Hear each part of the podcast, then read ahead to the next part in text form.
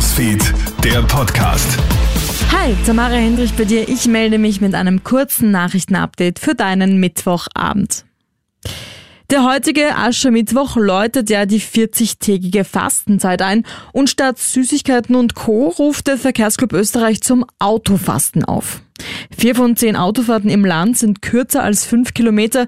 Jede zehnte Autofahrt wäre in Wahrheit sogar nur ein kurzer Fußmarsch. Aus Umwelt- und Gesundheitssicht sollte daher während der Fastenzeit so gut wie möglich aufs Auto verzichtet werden.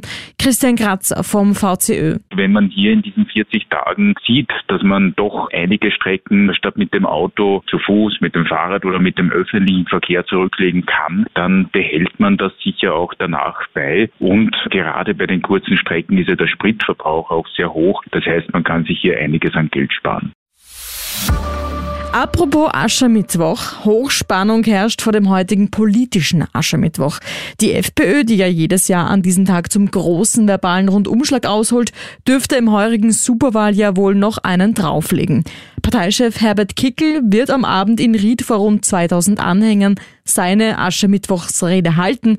Fast zeitgleich werden aber auch Bundeskanzler Karl Nehammer in Kärnten und SPÖ-Chef Andreas Babler in der Steiermark Reden halten.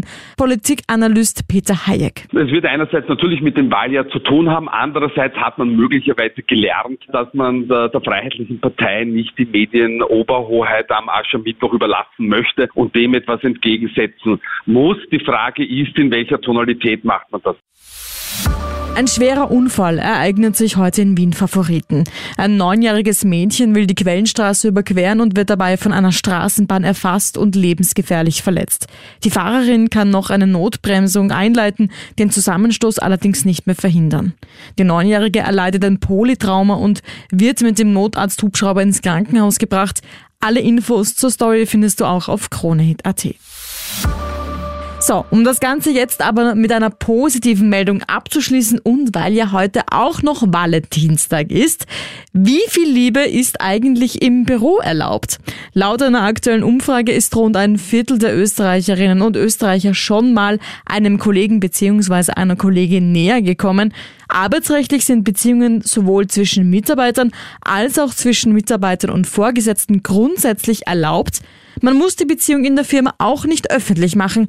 In bestimmten Situationen wäre es aber schon sinnvoll, empfiehlt ÖGB-Arbeitsrechtsexperte Michael Trinko. Wenn man zusammenarbeitet in dem Bereich und so gegenseitig kontrolliert wird oder so, wenn man ein Vier-Augen-Prinzip hat, wo man zum Beispiel gegenseitig Rechnungen freigibt, dass es da keinen Anschein hat, dass man halt eine Beziehung hat, dass man da vielleicht leicht oder salopper mit Sachen umgehen wird, macht es da schon Sinn, dass man sagt, okay, man ist in einem Verhältnis, man informiert den Arbeitgeber darüber. Vorsicht ist allerdings bei Zärtlichkeiten oder mit privaten E-Mails über den Firmenserver geboten und Sex am Arbeitsplatz kann sogar zu einer Entlassung führen.